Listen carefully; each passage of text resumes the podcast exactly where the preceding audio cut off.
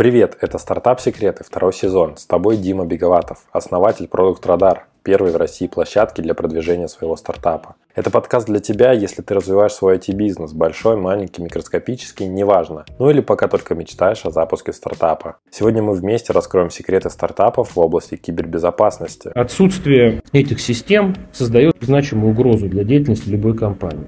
То есть если раньше понятие кибербезопасности, информационная безопасность где-то и было, но это были, должны были быть либо очень большие предприятия, либо это предприятия с каким-то важными, жизне, жизневажным обеспечением граждан. Теперь любая, любая компания не защищена от каких-то длительных периодов простоя, она не защищена от финансового ущерба и репутационного ущерба, потому что в прошлом году мы там, ну, реально почувствовали, что все злоумышленники мира хотят там, навредить IT-инфраструктуре России. И прям это прям почувствовали. И профессионализм, там, большому сожалению, профессионализм злоумышленников, он прям вырос. В гостях у меня Игорь Хериш, директор департамента управления активами M&A в группе компании Solar, ранее Ростелеком Solar. Это крупный российский разработчик решений в области информбезопасности. Компания в этом году решила поддерживать цифровые проекты на ранних стадиях развития и для этого создает акселерационную программу, на которую до 2025 года направит до 1 миллиарда рублей. Я могу судить об этой отрасли прежде всего как простой обыватель, который видит, как крупные российские компании испытывают постоянные хакерские атаки. В сеть утекают данные пользователей и отсюда делаю вывод, что слабых мест полно у российского бизнеса, даже у уровня Яндекса. А вот что там с инвестиционным климатом в этой отрасли, я, честно говоря, не в курсе. Рынок слияний и поглощений, он, э, нельзя сказать, то есть он немножко консервативен вообще. То есть когда происходят какие-то, э, не, не то что потрясения, какие-то экономические специфические истории, рынок всегда приостанавливается. И нужно какое-то время, чтобы инвесторы собрались и там продолжили свои слияния или свои поглощения. Поэтому, вот, да, если посмотреть с 2021 годом, то 2022 год вообще не то чтобы на рынке ИБ, а на рынке IT, он очень здорово сократился. То есть количество сделок в 2022 году, если мне не изменяет память, упало то ли, что, то ли в два, то ли там, в два с половиной раза по сравнению с 2021 годом. 23 год – это год э, небольшого уже, то есть это было, 22 год было приторможение, 23 год небольшое приторможение остановилось, и мы ожидаем в 2024-2025 году а, возобновления на, на уровень 2021 года количества M&A сделок, как в рамках всего IT-ландшафта, так и в рамках компании Инфобеза. Мы с Игорем обсудили перспективы развития отрасли кибербезопасности, в каких инфобез-стартапах нуждается российский бизнес, как Solar собирается им помогать в развитии. Список всех тем с тайм-кодами ты найдешь в описании к выпуску. Мои контакты будут там же в описании, мало ли захочешь прийти гостем в подкаст или прислать свой проектный обзор. Я всегда рад новым знакомствам. Слушай до конца и узнаешь все секреты кибербез стартапов. Здравствуйте, Игорь поприветствуйте слушателей и коротко расскажите, чем вы занимаетесь. Дмитрий, коллеги, добрый день. Очень приятно быть на таком подкасте. Давайте я в двух словах расскажу, чем занимаюсь я и мои коллеги, мой департамент. Мы отвечаем за неорганический рост компании. Все, что э, является неорганикой, то есть это инвестиционный трек, инвестиции либо в собственные разработки, либо в вход в капитал тех или иных бизнесов. Это все является неорганическим ростом компании. И вот за этот пласт, за этот э, кусочек деятельности э, нашей компании я отвечаю. И, в общем, в моей, э, названии моей должности еще есть такое понятие, как управление активами. Это значит, что когда мы входим в тот или иной бизнес, входим в капитал, приобретаем тот или иной актив, зона ответственности в этот момент не уходит, а наоборот, она еще больше ответственность становится, потому что надо, надо, чтобы эта компания была корректно, был сделан корректный, корректная интеграция, корректный онбординг, чтобы финансовые показатели компании росли, чтобы компания развивалась. И мои коллеги и я отвечают не только за приобретение актива или не только за инвестиции в тот или иной продукт, но еще в рамках этой деятельности. Это еще важный момент, связанный с тем, чтобы эта компания в дальнейшем который войдет в наш кластер, имела хорошие финансовые результаты, хорошее здоровье. Вот, поэтому вот такая, наверное, моя зона ответственности. То есть с каждой новой компанией работа будет прибавляться, и она будет постоянно наращиваться, наращиваться, и, соответственно, департамент тоже, наверное, будет расти. Ну, мы с вами отлично понимаем, что там, там вопрос слияния поглощения, да, вопрос входа в капитал, не то чтобы это там какой-то rocket science. Да, там есть очень большое количество нюансов, там есть важные моменты, которые ну, желательно на ранних стадиях, когда еще мы находимся с продавцом на берегу, чтобы они, э, эти моменты были учтены, потому что вот эта совместная жизнь, она очень важна, и она, она же долго продолжается, всю жизнь продолжается эта совместная жизнь. Ну, хотелось бы, да, верить. Поэтому, конечно, вопрос совместного жития, он очень важный, чувствительный. Конечно же, вопрос управления активом – это такой day by day важный чувствительный процесс. Кстати говоря, вот помимо того, чтобы э, найти, так сказать, этого партнера, потом с ним жить долгое время, а потом же еще, возможно, и продажа этой компании, то есть этим вы тоже занимаетесь? Мы выступаем как стратег. То есть мы, э, когда входим в капитал, создаем совместное предприятие, когда мы общаемся с партнером или с продавцом, мы рассчитываем а, на то, чтобы в дальнейшем эта компания жила вместе с нами. То есть в отличие от стандартного фонда, задача которого купить, насытить клиентами, выручкой и потом там, подороже продать, у нас так, таких задач в общем-то нет.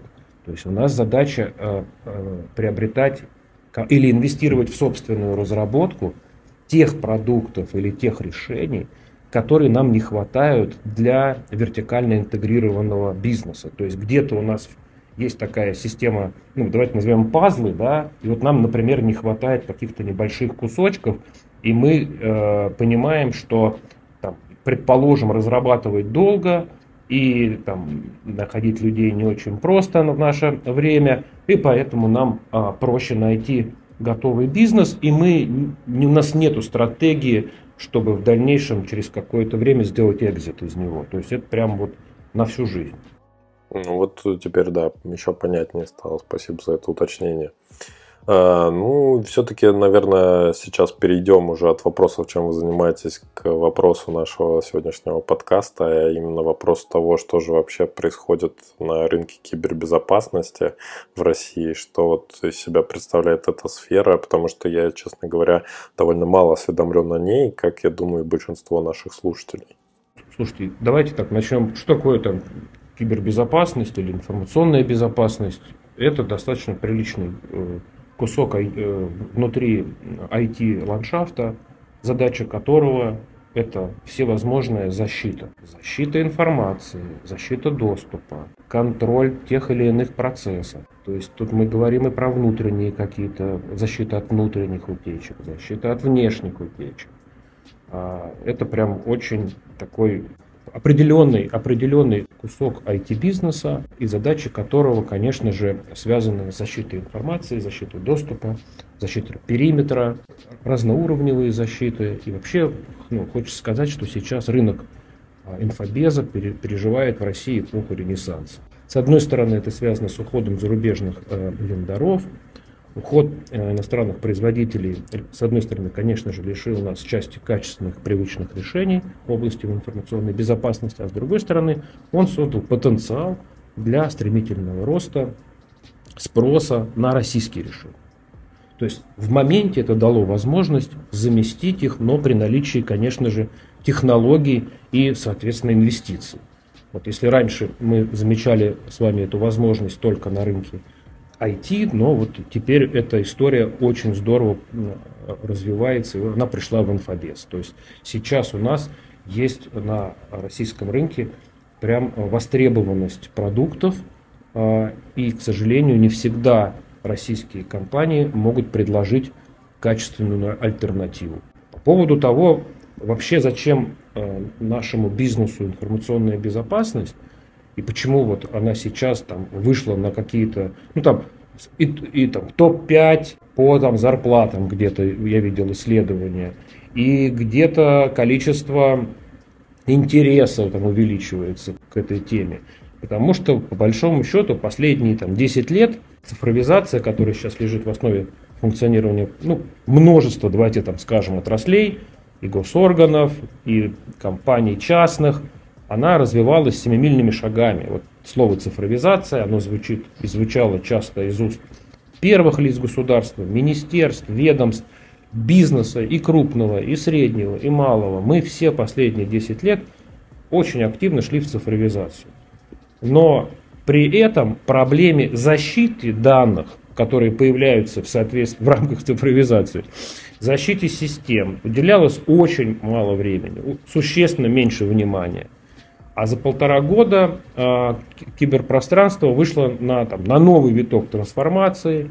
Злоумышленники стали действовать более изощренно, изменились цели, методы атак. Сейчас, если посмотреть, правительство многих э, западных стран пересматривает свои стратегии кибербезопасности, наращивает финансирование. И поскольку Россия оказалась в эпицентре всех событий, то, в общем, по большому счету последовала реакция бизнеса и государства. То есть резко вырос спрос на разработку систем информационной безопасности, и компании начали увеличивать бюджеты по этой статье расходов. Ну, стало ясно, что защита от киберугроз – это приоритетная задача, ну, давайте так скажем, всех отраслей и уровней бизнеса. И отсутствие этих систем создает знач- значимую угрозу для деятельности любой компании. То есть, если раньше понятие кибербезопасности, информационная безопасность – оно там где-то и было, но это были, должны были быть либо очень большие предприятия, либо это предприятия с каким-то важными, жизни, жизневажным обеспечением граждан, то теперь любая, любая компания не защищена от того, от каких-то длительных периодов простоя, она не защищена от финансового ущерба и репутационного ущерба, потому что в прошлом году мы там, ну, реально почувствовали, что все злоумышленники мира – хотят там, навредить IT-инфраструктуре России. И прям это прям почувствовали. И, и профессионализм, там, большому сожалению, профессионализм злоумышленников, он прям вырос. И если раньше там, мы видели каких-то хакеров-одиночек, которые там начитались книг, насмотрелись фильмов и что-то пытаются там из себя сделать, из себя соорудить, как, как какого-то там негодяя, вот, то сейчас это прямо какие-то группировки, и достаточно профессиональные надо отметить, и качество киберугроз, оно прям стало выше, к сожалению. То есть и профессионализм, и слаженность работы негодяев, она прям, мы почувствовали усиление в прошлом году. Хей, hey, если вдруг ты не в курсе, на сайте подкаста Стартап Секреты есть подборка выпусков про инвестиции и стартапы. Заходи на startupsecrets.ru и слушай все эпизоды по теме. Ссылка в описании к выпуску. Ну вот, а если оценивать как-то вот в цифрах, то какой вот сейчас вообще размер рынка кибербезопасности в России? Какие вот оценки есть? Слушайте, оценки разные. Мы считаем, что в прошлом году рынок был э, где-то в районе цифры 113-115 миллиардов рублей. Мы оцениваем, что к 2025 году э, э, рынок будет более 150 миллиардов, рублей. Также мы там наши коллеги, которые занимаются исследованиями э, рынка, проанализировали, что где-то 62% от общего объема рынка это сегмент B2E, э, то есть B2 Enterprise, и старший сегмент B2B. И, наверное, самым впечатляющим ростом в этом году э, станет сегмент B2G, это сегмент государственных компаний и министерств – мы, э, по нашим оценкам, только в этом году рост составит более 13% в этом сегменте. А какой вообще доля вот этого рынка, она сейчас, э, как сказать, освоенная? Или можно сказать, это же, это получается все деньги, которые тратятся на вот эту вот кибербезопасность, правильно? То есть больше, больше игроков будет с каждым годом добавляться, то есть э, будут подтягиваться там более мелкие, возможно, игроки, потому что сейчас наверняка этой систем, вообще этим системам безопасности э, больше всего озабочены самые крупные игроки, вот как вы уже сказали, что это тоже какие-то административные там ресурсы, госучреждения и так далее. Ну, вы знаете, я не могу сказать, что вот есть сильные, большие игроки, на которых там, которые берут, там, не знаю, как по Парето, да, там 80% бизнеса, и есть маленькие игроки, которые там какие-то небольшие крошки э, получают. Я могу вам сказать, что и совсем небольшие компании на рынке инфобеза за прошлый и за этот год просто амбициозно нарастили такие финансовые показатели, что и там и уже нельзя сказать, что это маленькие компании. Ну, то есть не, то, не только там у нас или еще у каких-то больших, крупных компаний в области инфобеза там выросли финансовые показатели а, выше рынка. Я могу вам сказать, что я общаюсь со многими представителями ну, небольших компаний, совсем небольших компаний, которые прям э, сделали очень приличный э, такой рывок, и их финансовые показатели за прошлый год по сравнению, например, с 2021, ну прям существенно выросли. Более того, и этот год покажет также существенный прирост у них. Поэтому я, я бы сказал, что больш, ну, абсолютному большинству компаний на этом рынке, неважно, у вас там большая компания, много разработчиков, есть какие-то там а, э, возможности участвовать в больших конкурсах, или вы маленькая компания, у вас мало разработчиков, ну, со взором горящим вы там верите, делаете продукт какой-то, у вас есть, и у той, и у другой компании есть хорошие шансы в, э, в этот год, в ближайшие следующие годы получить хорошие финансовые показатели, стать более устойчивой компанией на этом рынке. Это все получается за счет того, что произошло такое снижение конкуренции за ухода да, импортных э, вендоров. Два фактора. Вот два совместных фактора. Это э, снижение конкуренции за счет ухода международных вендоров и э, все проекты, постановления, указы, э, связанные с импортозамещением в области там, э, той или иной инфраструктуры. Вот. И поэтому вот эти два слагаемых э, э, вызвали повышенный спрос именно у российских компаний, которые занимаются разработкой программного обеспечения в области информационной безопасности. Ну а весь ли уже рынок, можно сказать, за эти полтора года успел заместить все, что они хотели заместить, и приобрести все, что они хотели приобрести, или пока что нет? Нет, можно сказать о том, что есть ниши, а, которые прям надо занимать, есть ниши достаточно, а, которые оказались пустыми или, давайте так скажем, пустых, конечно, ниш нет, но если, ну представьте себе, вы пользовались каким-то там большим международным вендором, а, это там качественный продукт, а, который там имеет достаточно зрелую там, функциональность, там, какой-то высокий уровень эффективности этого продукта. Вот. И вот эта там компания тем или иным образом там, покинула рынок, и вот есть у вас там, не знаю, 3-4 российские альтернативы. Не во всех сегментах вот эти альтернативы соответствуют ожиданиям покупателя, который многие годы использовал тот или иной зрелый иностранный продукт. И сейчас, с одной стороны, эпоха Ренессанса, да, как я сказал выше, которая позволяет нам всем, ну, игрокам рынка собраться и, собственно говоря, вот это, это окно возможностей максимально эффективно использовать. Но с другой стороны, мы должны не забывать, что и по качеству, э, и по функциональности э, мы должны соответствовать э, иностранным вендорам. На мой взгляд, там, у нас это получается очень хорошо, имеется в виду у нашей компании – у там, других игроков тоже в каких-то нишах это получается, а у некоторых игроков пока не получается. И у них есть просто вот сейчас понимание, что им надо прямо вот в моменте там, собраться, может быть, сделать какой-то дополнительный инвестиционный трек, если у них есть такая возможность, для того, чтобы функционально довести тот или иной продукт а, до ожиданий э, заказчика. А что же это за сегменты такие вот и ниши, которые лакомые сейчас, в которых, возможно, меньше конкуренции, меньше вот этих вот соответствия ожиданиям пользователей?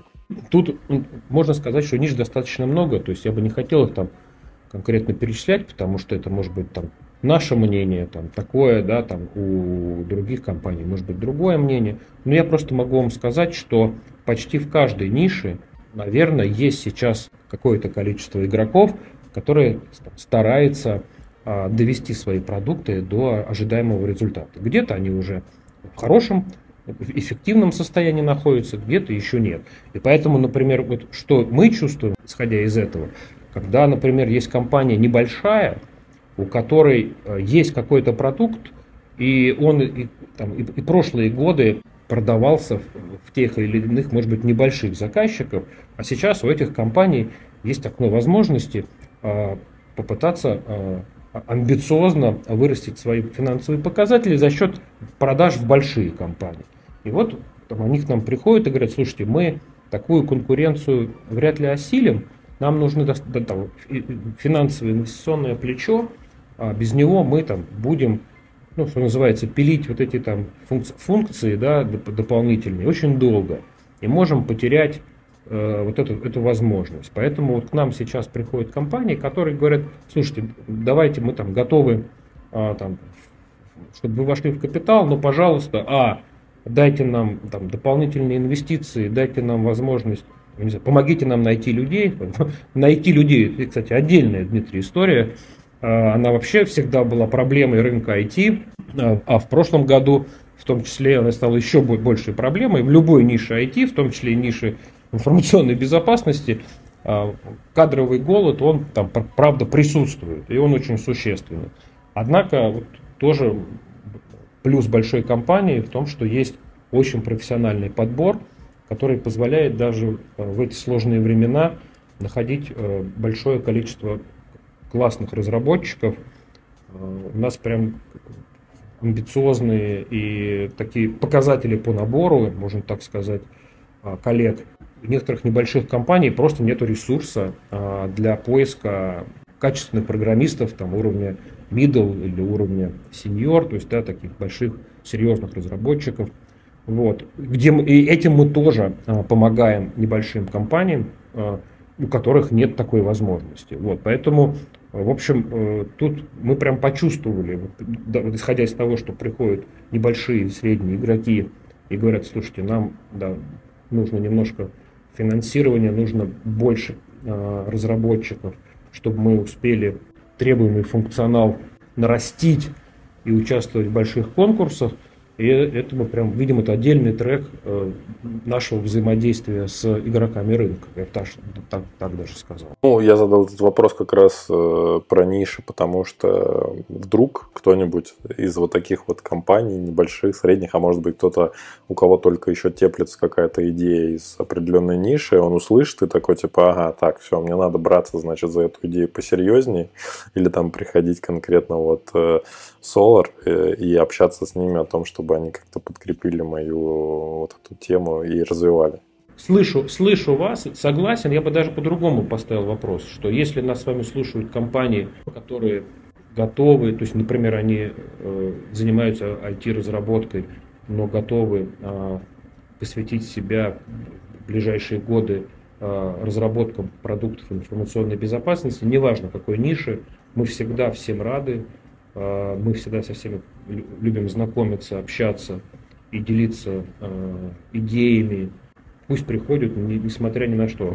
Неважно, что э, делает компания сейчас, если делает ли она какие-то продукты на э, ландшафте информационной безопасности, или просто это IT-компания и э, думает, что у нее может быть окно возможностей, мы всех с удовольствием ждем, мы очень будем рады пообщаться, э, поделиться мнениями, и, возможно, мы найдем э, какие-то ключевые элементы взаимодействия.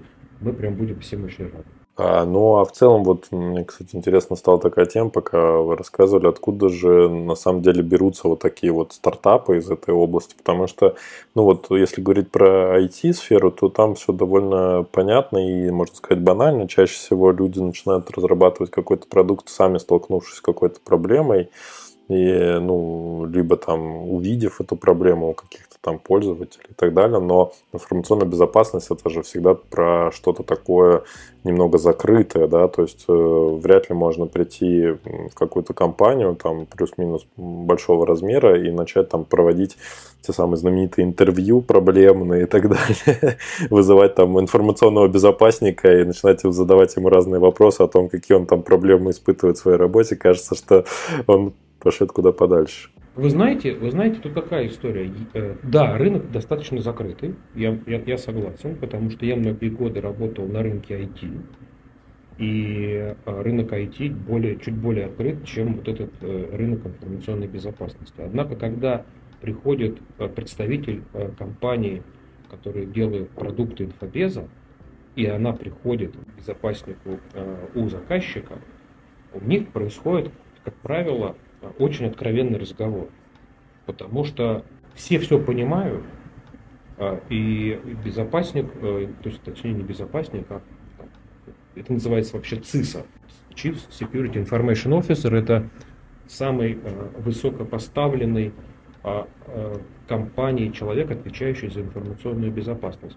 Он, скорее всего, конечно же, никому не расскажет э, про свои боли, а вот компаниям, которые делают продукты инфобеза или представляют услуги, как правило, это откровенные разговоры, потому что, конечно же, ему надо защищать компанию, защищать контур, защищать веб-приложение. Поэтому, конечно, там складывается достаточно откровенный разговор. А вообще, если посмотреть на рынок инфобеза и на рынок там, стартапов инфобеза, то мы предполагаем, что это э, в России цифра примерно колеблется в районе 200 Э, 50-200, ну, может быть, 300 компаний, а, это, все, это весь рынок инфобеза. А на сайте, например, агентства инноваций города Москвы а, можно найти 190 стартапов в области кибербезопасности. Ну, то есть цифры – это прям сотни компаний, то есть не тысячи.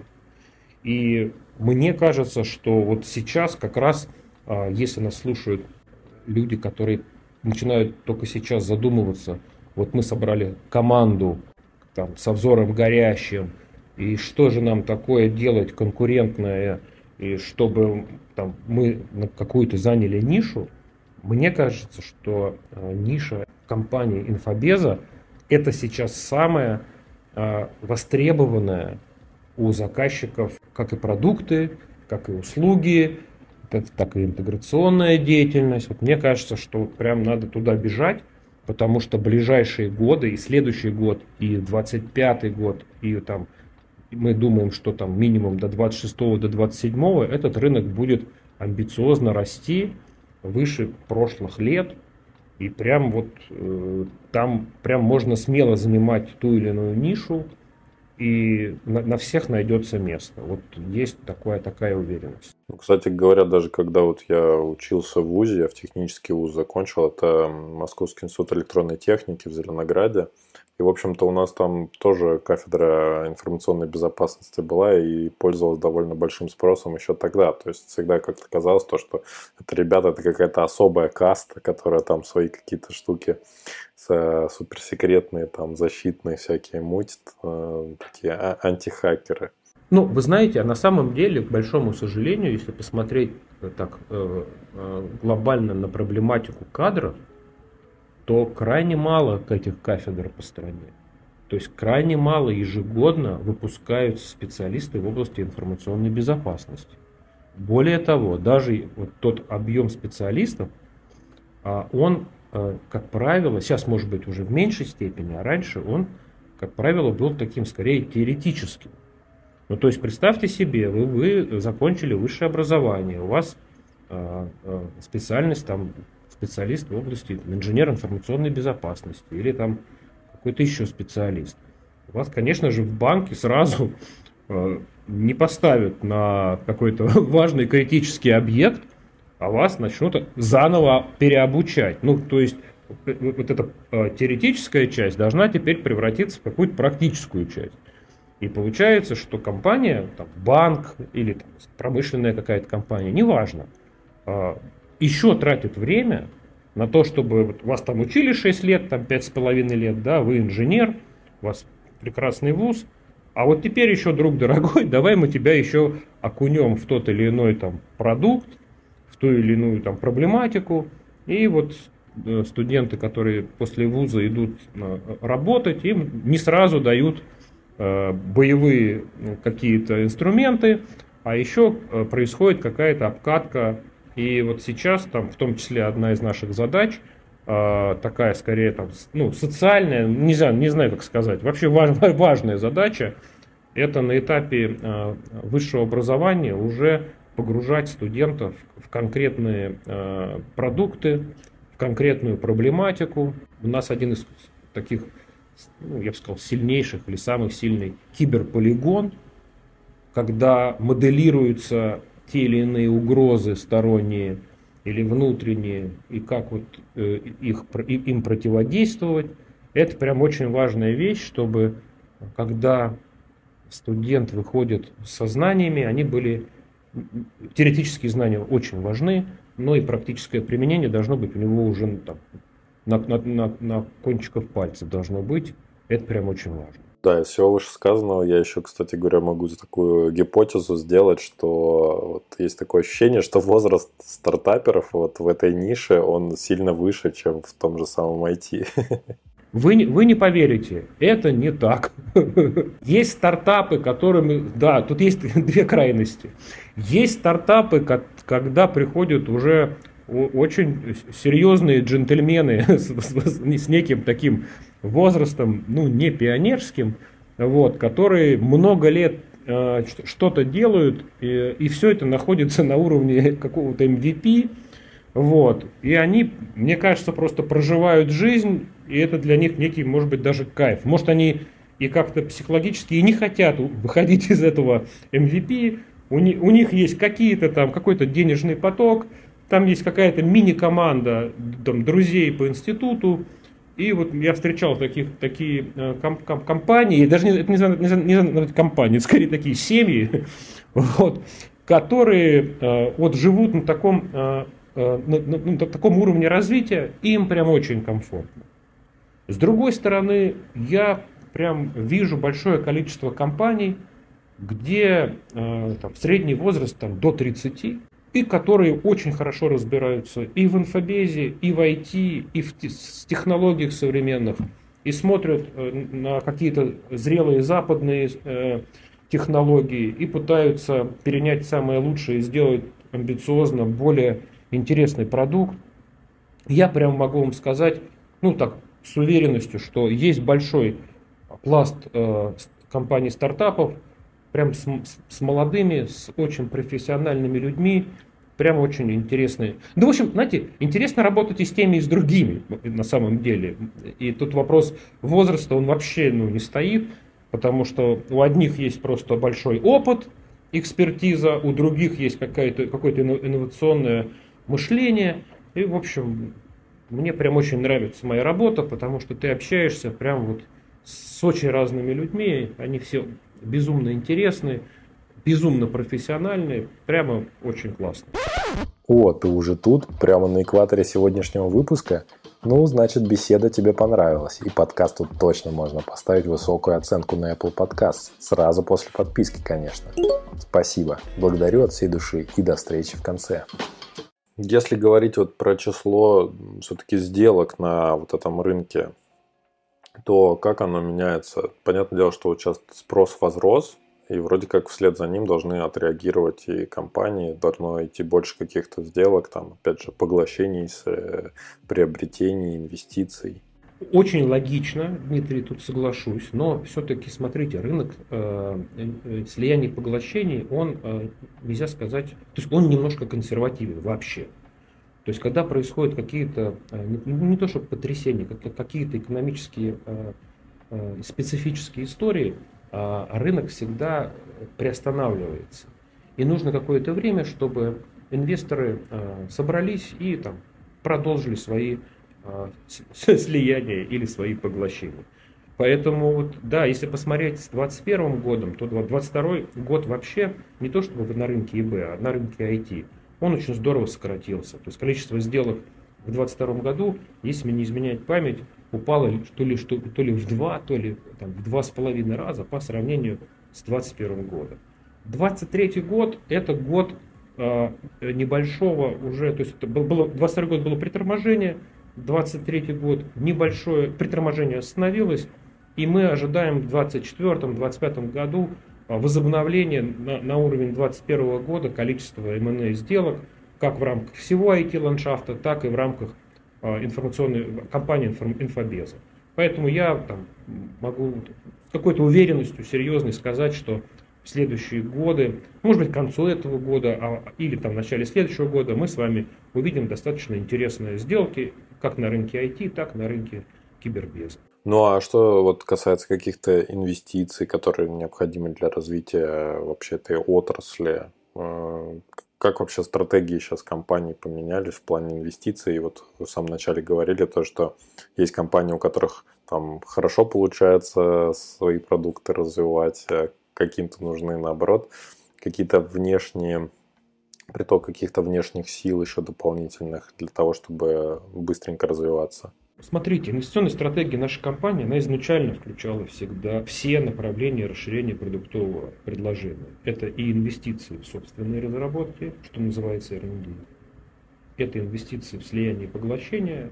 И там сейчас у нас появляются еще инвестиции в, ну, в рамках стартапа, движения стартапов.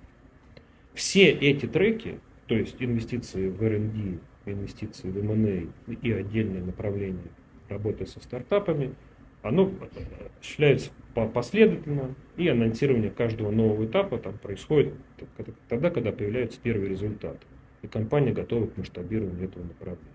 Мы идем по всем трем трекам сейчас, ну, могу там сказать определенно, вот, и мы понимаем, что э, чтобы вот сейчас максимально использовать это окно возможностей, то есть, а, уход иностранных вендоров и задача Э, импортозамещения всей отрасли информационной безопасности, нам э, необходимы все три направления неорганического роста. Э, и это, вот, как я сказал в самом начале, это та задача, ну, зона ответственности, одна из зон ответственности нашего департамента. Какой вообще общий объем вот этих вот средств, которые вы на вот эти три направления выделяете? До 2025 года Э, объем инвестиционной программы э, составляет 22 миллиарда рублей, э, из которых абсолютное большинство инвестиций будет потрачено на создание собственных продуктов и на приобретение активов.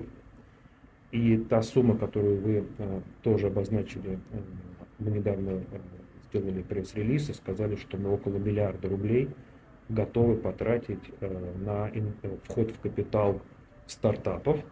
А, то есть это компании с новыми технологиями, с новыми продуктами, а, инновационные, а, в то же время рисковые. Вот. И мы э, вот, считаем, что 2-5% от инвест-программы мы можем инвестировать в ран... компании ранних стадий, да, так это называется, вот, то есть это там цифра до 2025 года в районе чуть более 1 миллиарда рублей. То есть я правильно понимаю, что это не только про какие-то компании, которые импортозамещают, но и про те, которые что-то совсем новое придумывают, э, чтобы опередить, так сказать. Да, то есть, то есть есть компании, знаете, как это, э, э, есть же более зрелые рынки, чем у нас. И вот наши коллеги иногда ездят по международным выставкам и смотрят на компании на рынке, которые чуть-чуть, ну, в каких-то местах более зрелые, как в каких-то менее зрелые. иногда приходят, э, приезжают и говорят, ты не поверишь, вот в этой, вот в этой области появилось уже несколько стартапов, которые делают вот такие-то технологии. А мы даже вот, у нас и запроса нету от клиентов, и мы даже вот этого не чувствуем. А уже все, уже стартапное движение появилось там в той или иной стране, и это как раз э, для нас, вот что, что вот это за технологии? Это технологии, мы их называем disrupt. Я думаю, что вы знаете философию change, run, disrupt. Так вот, это тот disrupt, который на горизонте 25, 27, 30 годов станет нашим ченджем, возможно, станет нашим ченджем. То есть это будут э, новые продукты, э, новые ниши, вот, и это, конечно, для нас важное направление, э, такое стратегическое, что если есть компания, у которой есть какие-то инновационные, но новые технологии, инновационное видение, мы хотим, чтобы они были рядом с нами. Для нас это очень стратегически важная история. Кстати, говоря по поводу выставок, а где еще можно следить за вот такими вот э, новыми технологиями, стартапами именно в этой теме, ну вот без того, чтобы куда-то путешествовать и переезжать, потому что не у всех есть такая возможность, но хочется держать руку на пульсе. Ну, во-первых, есть там сайты, а, посвященные международные сайты, посвященные технологиям в области кибербеза или там инфобеза. Есть Гартнер, который выпускает очень интересные отчеты по тому, как вообще будет развиваться рынок инфобеза. Поэтому интернет э, полон, э, и есть большое количество исследований на эту тему. То есть э, ездить не обязательно, вы совершенно правы. В интернете есть прям большое количество информации про будущее инфобеза, про какие-то технологии постквантового шифрования – и так далее, и тому подобное. То есть те вещи, которые уже, ну то есть а, там, еще, еще 5 лет назад мы читали в книжках научной фантастики, или 5-10 лет назад, или 20 лет назад, а вот они уже там появились. И там, может быть, через несколько лет они заполонят наше сознание, наш мир. Это прям очень круто. И этот поток развития технологий, как вообще войти так и в его там большом сегменте информационной безопасности, он безумно интересный. И за этим, конечно, следить одно удовольствие. Может быть, у вас есть какие-то такие излюбленные, избранные ресурсы, на которых вы следите, вот именно, которые можно было бы назвать там сайты какие-то конкретные? Слушайте, у меня есть какое-то количество закладочек. Давайте после нашего общения я вам да, пришлю, может быть, вы их выложите куда-то э, вашим слушателям я прям пришлю вам несколько ссылочек, которые, ну, там, за которые, на которые часто захожу, слежу, которые мне очень любопытны. Да, Игорь, спасибо, это было бы просто замечательно. Думаю, все слушатели нас бы за это очень сильно поблагодарили. Но все-таки вот хотелось бы понять по поводу большей конкретизации понятия ран, ранней стадии развития компании, да, то есть стартапы на ранней стадии развития. Это что все-таки? Это идея плюс MVP, или это просто идея, или это уже какой-то поток э, клиентов, э, которые платят реальные деньги, или это уже какая-то конкретная выручка на уровне, там, не знаю, 20 миллионов рублей в год? Вот что подразумевается под ранней стадией? Отличный вопрос. Э, смотрите, мы вообще э, для себя никакие, э, вот, никакой фильтр на входе не хотим ставить. К нам приходят люди на уровне идеи, к нам приходят команды на уровне MVP, к нам приходят команды на уровне MVP и там, какого-то количества денежного потока. То направление, которое мы начинаем анонсировать, мы осенью как раз там будем сделать, делать анонс, оно говорит о том, что, друзья дорогие, приходите со своими идеями, со своими решениями. А, почему вам надо к нам прийти? Потому что у нас, следуя лучшим мировым практикам, мы, мы предлагаем такие инструменты поддержки, как менторство экспертов Ростелеком Соло и партнеров для разрешения барьеров развития бизнеса. Это прям очень важно трекинг, технологический и продуктовый чекап, проблематика и помощь в работе с компаниями в сегментах B2 Enterprise и B2G, э, то есть с федеральными большими ведомствами. Организация совместных инноваций и разработок. Включение в цепочку э, технологий э, Ростелеком Соло в том числе в модели MSS, то есть как э, э, security as a service, да, то есть как услугу. Проведение пилотных проектов с э, клиентами. Ну, то есть мы столько можем предложить компаниям ранних стадий для того, чтобы их рост стал неорганическим. Это не, не всегда деньги. Ну, то есть представьте себе, мы с вами завтра, Дмитрий, решим пилить стартап в области инфобеза. И мы что-то с вами там напилили. И мы хотим это э, там, привести большому заказчику, круп, ну, крупному да, заказчику B2 Enterprise. И, предположим, у нас нет с вами никакого бэкграунда, который бы позволил нам э, достаточно быстро добежать до лиц, принимающих решения. Вот и что мы будем с вами делать? Мы с вами начнем э, органический путь. Какой он? Мы найдем малых клиентов, мы найдем средних, средних клиентов, мы решим им их проблемы, их боли, получим какие-то рекомендации, пойдем дальше. Да? Это как развивается путь любой новой компании, у которых есть идея, у которых реализовано решение. Ну, компания небольшая, поэтому она не может себе позволить зайти в больших монстров, большие, большие корпорации. Вот.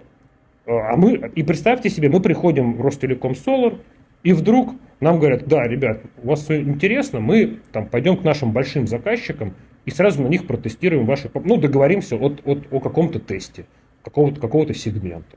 Ну, то есть, а потом мы еще, а потом они нам с вами посоветуют еще э, применение каких-то, может быть, иных технологий, покажут нам э, какие-то новые инновационные истории, которые у них есть. Ну, то есть мы, э, как Ростелеком Solar, для компании ранних стадий можем предложить ну, просто какие-то уникальные условия. Во-первых, мы понимаем рынок.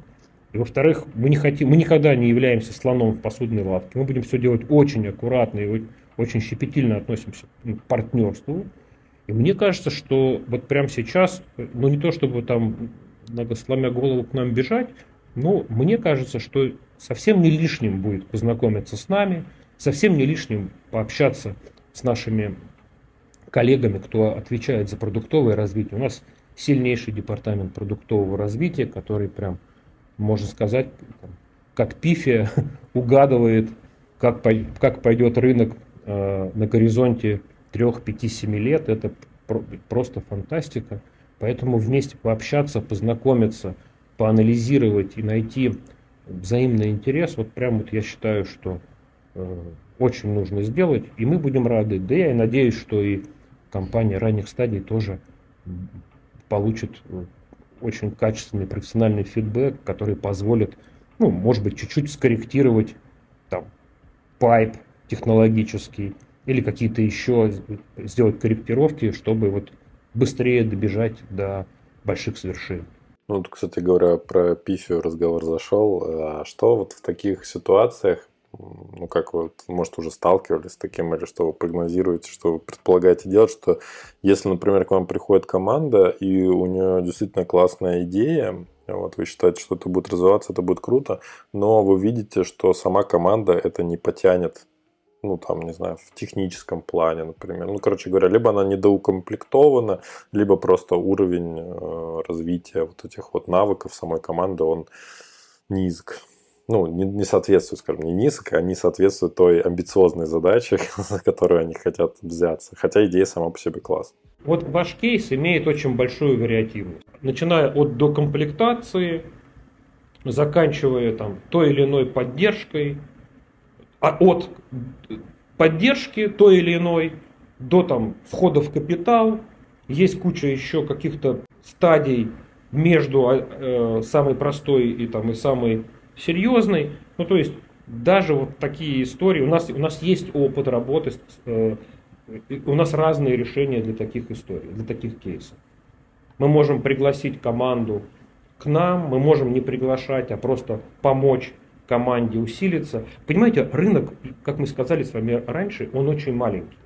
И у нас, как у компании с ну, достаточно серьезной социальной ответственностью, есть э, как бы ну, несколько путей либо мы с вами сейчас там просто цинично купим, э, войдем в капитал в самых там самые лучшие компании, и этот рынок еще больше сожмется, либо вот мы для себя видим э, цель, это так, знаете, такая, ну, философская, может быть, такая притча про миллион мальков, которые мы хотим запустить в море, чтобы потом всем хватило рыбы.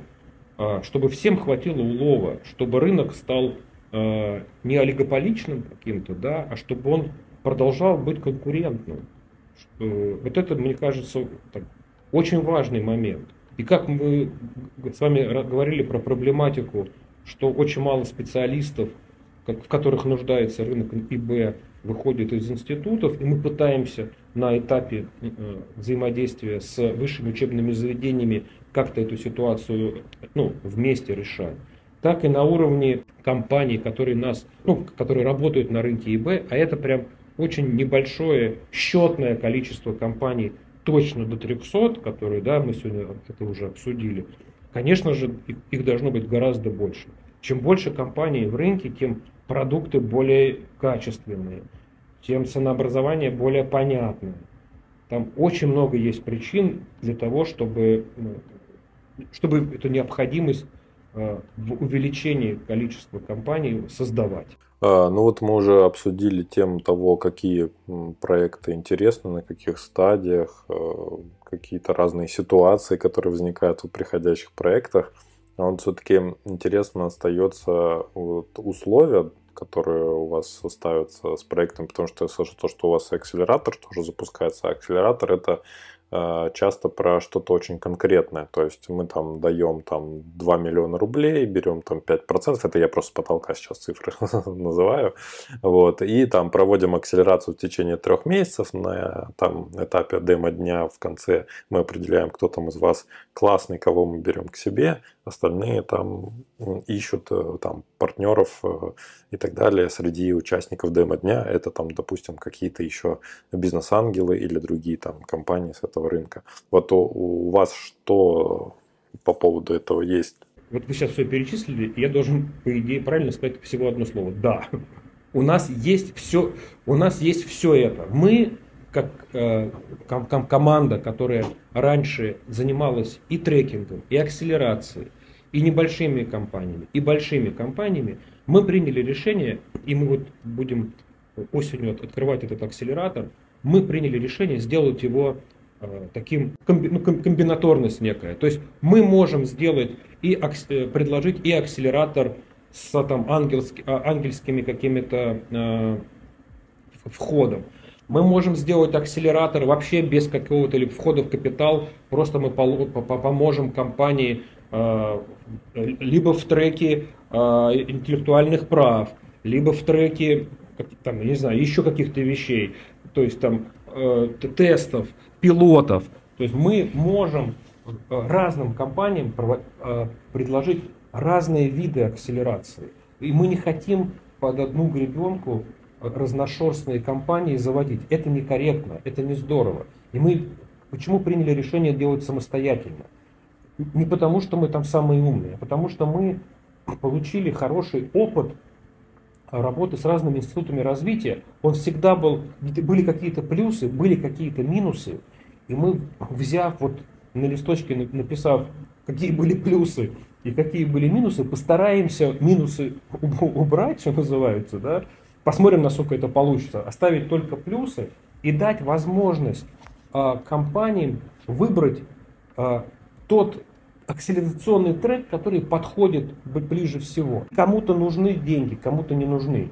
Кому-то нужна э, наша экспертиза в области э, сертификации даже. У нас есть, например, сейчас пример компании, которая говорит, слушай, нам деньги не нужны, у нас э, там более-менее есть клиенты, но у нас есть там затык в области сертификации. Можете ли вы нас проконсультировать по вопросам сертификации нашего продукта? Вот, понимаете, это не денежный вопрос. Но у, у компании есть проблема. И мы с удовольствием им, им э, э, эти, там, эту историю там, ну, рассказали, показали, объяснили, э, разъяснили требования регулятора. Э, и они сказали, слушайте, очень классно, большое спасибо, мы пошли, пошли дальше, если что, вернемся к вам. Вот вам один из треков акселерации. Второй э, проблематика с патентным правом на продукты, IP, все, что с этим связано. Э, тоже э, еще один трек. Третий трек более-менее там, понятный, о котором вы сказали. Да, там, это там акселерация, пилоты, э, там, э, ангельские доли. Это там третий трек. И вот этих всех э, треков, их там достаточно большое количество, и мы э, такой пытаемся сделать tailor-made. То есть это там не какая-то там фабрика, у которой там 5 или там один трек и все, больше никак. Вот если ты не подходишь, ну, значит, следующий. Нет.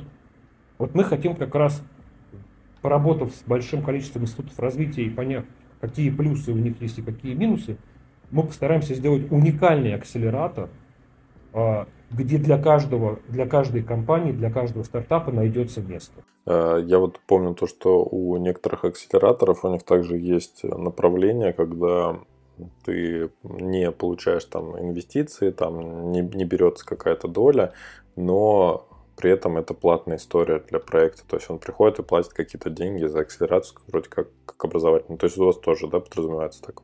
Да, вы совершенно правы. Такой тоже вариант возможен, когда компания хочет, э, когда у небольшой компании есть небольшая денежка, э, за которую они хотят получить э, компетентную, профессиональную какую-то консультацию.